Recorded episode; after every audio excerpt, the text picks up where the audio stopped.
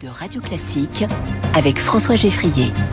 Et c'est le moment de retrouver euh, Quentin Périnel pour Au Travail. Bonjour Quentin. Bonjour François. Ce matin, un chiffre a retenu votre attention. 66% François, c'est la part des cadres qui estiment que les seniors sont exclus euh, du processus de recrutement sur CV uniquement. Autrement dit, euh, victimes de discrimination. Les RH seraient un frein à l'employabilité des seniors selon cette étude détonnante que publie le cabinet Robert Walters qui a mené l'enquête auprès des professionnels et des recruteurs, cadres et entreprises, s'accordent sur le premier élément impactant négativement l'employabilité des seniors, leur rémunération jugée trop élevée. Mmh. Respectivement 92% et 78% euh, pensent cela. Pour pallier cet a priori, 62% des cadres souhaiteraient parler librement de rémunération, que ce soit pas tabou.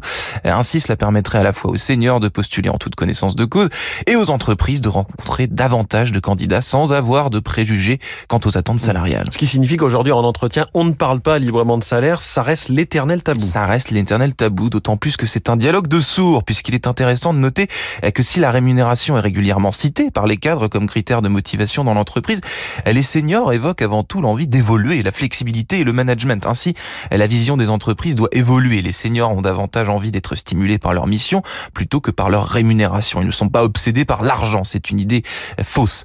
Cependant, il ne s'agit pas de l'unique frein à l'emploi. L'usage des nouvelles technologies et le manque de flexibilité mmh. sont également des éléments soulevés par les cadres et entreprises.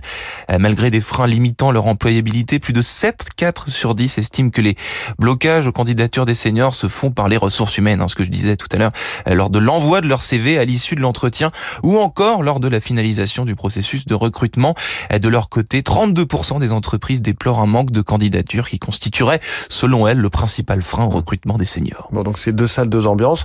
Pour quelle raison finalement embaucher un senior, Quentin? Eh bien parce que les seniors, ce sont les couteaux suisses de l'entreprise, mmh. François. Quasiment euh, la moitié des cadres considéreraient positivement d'ailleurs le recrutement d'un profil senior dans leur équipe et n'y verraient pas le moindre inconvénient.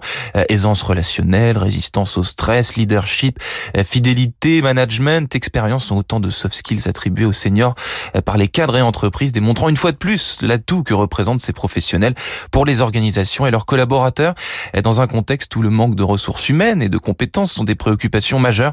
La capacité des entreprises à intégrer et à retenir les profils seniors pourrait rapidement devenir déterminante. Et voilà, il faut une pyramide des âges à peu près équilibrée à tous les étages. C'est le sens de cette chronique. Quentin Périnel du Figaro avec nous tous les matins.